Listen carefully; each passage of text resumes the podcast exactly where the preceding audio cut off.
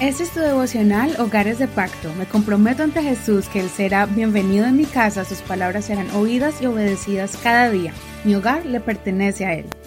Julio 21. Comportamiento civil ejemplar. Tito capítulo 3, verso 1 a 15, versión Reina Valera actualizada 2015. Recuérdales que se sujeten a los gobernantes y a las autoridades, que obedezcan, que estén dispuestos para toda buena obra, que no hablen mal de nadie, que no sean contenciosos, sino amables, demostrando toda consideración por todos los hombres. Porque en otro tiempo nosotros también éramos insensatos, desobedientes y extraviados. Estábamos esclavizados por diversas pasiones y placeres, viviendo en malicia y en envidia. Éramos aborrecibles, odiándonos unos a otros. Pero cuando se manifestó la bondad de Dios nuestro Salvador y su amor por los hombres, Él nos salvó, no por las obras de justicia que nosotros hubiéramos hecho, sino según su misericordia, por medio del lavamiento de la regeneración y de la renovación del Espíritu Santo que Él derramó sobre nosotros abundantemente por medio de Jesucristo nuestro Salvador. Y esto para que, justificados por su gracia, seamos hechos herederos conforme a la esperanza de la vida eterna. Fiel es esta palabra. Acerca de estas cosas, quiero que hables con firmeza para que los que han creído en Dios procuren ocuparse en buenas obras. Estas cosas son buenas y útiles a los hombres, pero evita las contiendas necias, las genealogías, las controversias y los debates acerca de la ley, porque de nada aprovechan y son vanos. Después de una y otra amonestación, rechaza al hombre que causa divisiones, sabiendo que el tal se ha pervertido y peca, habiéndose condenado a sí mismo. Cuando yo envíe a ti a Artemas o a Tíquico, procura venir a mí a Nicópolis, pues allí he decidido pasar el invierno.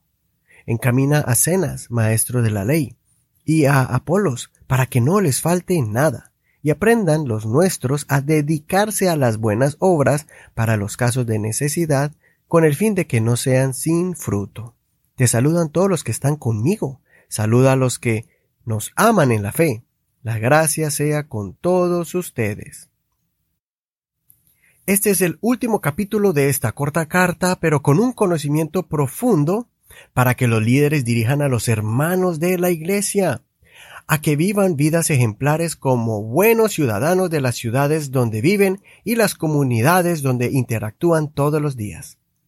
El apóstol Pablo insiste en que recordemos que somos regenerados y transformados por la palabra de Dios y el Espíritu Santo cambiando nuestra manera de pensar, de sentir y de actuar. Antes de conocer al Señor, éramos malos, buscábamos siempre dañar a otros.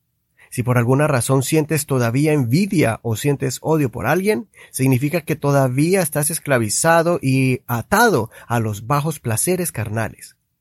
Pero cuando alguien es transformado por el poder de Dios, ahora su misión diaria es de hacer el bien a todos los que pueda ayudar que caminemos todos los días demostrando que somos personas renovadas por este mensaje tan poderoso del Evangelio, que andemos diariamente como ciudadanos del reino de los cielos, dignos de adquirir la vida eterna prometida por Jesucristo, porque caminamos justa y piadosamente sobre esta tierra. Inculquemos en nuestros hogares estos valores y virtudes tan especiales, porque la persona que ha recibido el Evangelio debe mostrarlos con acciones, con obras, y no solamente por tener un título o por ser miembro de una congregación.